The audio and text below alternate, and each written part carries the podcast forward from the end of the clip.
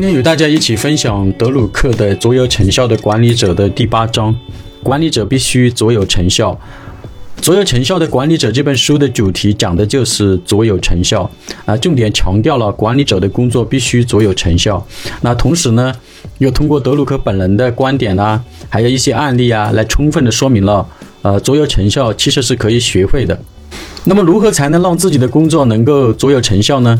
那么，第一的话，作为管理者，管理者的首要任务就是管理好自己，约束好自己的行为，提升自己的修为。那么，第二的话，作为管理者呢，要对自己的工作职责呢要有充分的认知。管理者就是组织中的基石工作者。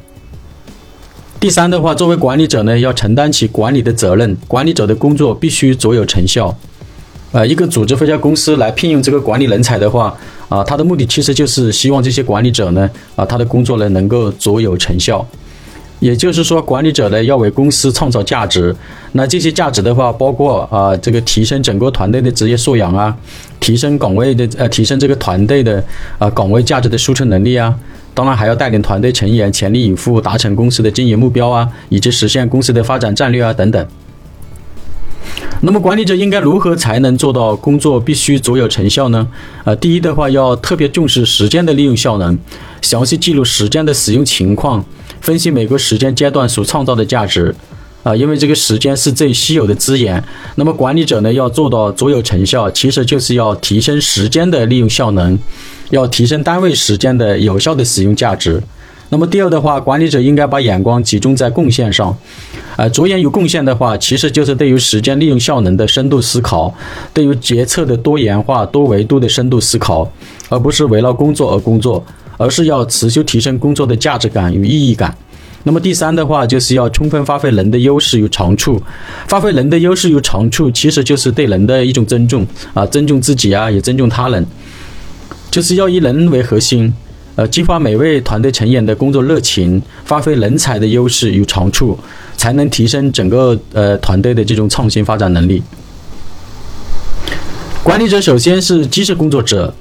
基石工作者是卓有成效的前提与基础。德鲁克在《卓有成效的管理者》这本书中呢，就明确的提出来，对于基石工作者来说，尤其应该重视贡献。基石工作者并不生产实物啊，就是指那种有形的、实实在在的物质的产品。那基石工作者所生产的呢是构想、信念和观念，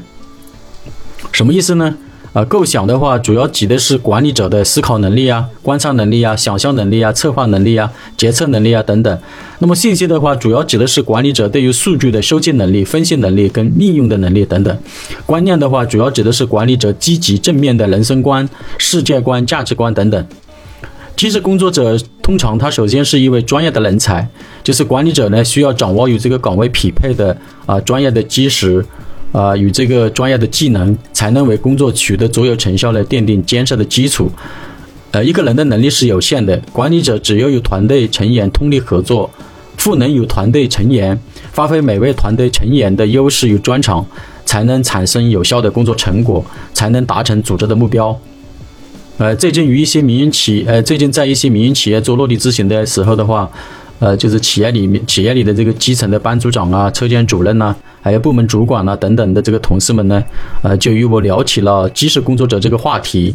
那有部分的同事认为，基石工作者指的是那些高学历的人才呀，又或者是那些研发型的人才呀，就是觉得自己离这个基石工作者的标准太遥远了啊，甚至认为基层的班组长啊、车间主管成为基石工作者的可能性呢比较低啊。他们认为的原因就是基层干部的琐事太多了啊，杂物太多了，就是能够服务好一线的员工，服从上司的呃，服从这个上司的工作指令啊。保质保量，如期完成自己的本职工作就已经是很不容易了，啊，就是认为的话，要想成为机师工作者，实在是啊，挑战难度是比较大的，而且是比较难吧，就发出这样的感慨。那其实对这，其实这是对机师工作者认知上的一种偏差。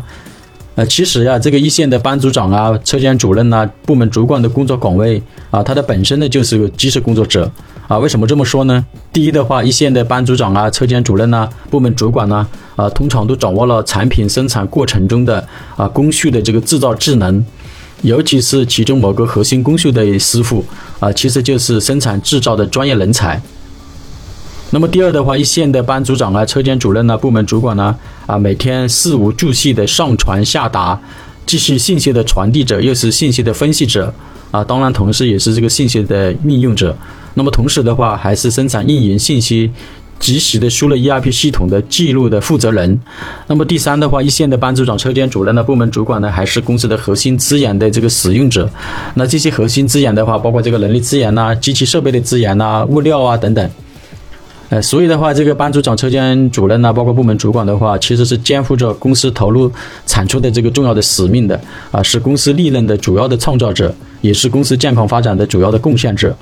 所以的话啊，管理者的工作是必须要卓有成效的，才能实现个人的价值和组织的目标。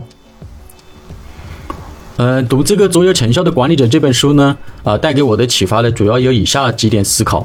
啊，第一的话，德鲁克曾经说过。管理的本质就是激发他人的善意和良知，啊，给我的启发就是管理者本人首先要管好自己，严于律己，然后提升自己的道德水平。只有只有呃只有管理者自己具备了啊善良正直的良好品德，才能激发他人的善意与良知。第二的话，作为管理者呢，要想利用有限的资源做出卓越呃卓有成效的贡献的话，那就必须持续的精进。啊，努力的学习，要善于发现他人的优点，尊重他人，赞美他人，包容他人，赋能于团队成员，提提升这个单位时间的价值的这个输出的能力。那么第三的话，面对不确定性的啊经营环境的话，要通过行为、系统和价值三个维度上的深度思考，然后利用这个数据化的这种决策能力，让决策的重整的话更加符合我们当下的需求。卓有成效的管理者这本书呢，啊，已经与大家分享完毕了。那么非常感谢朋友们的支持与参与。那么从下期开始的话呢，啊，我们一起来分享德鲁克的啊另外一本这个著作《管理的实践》。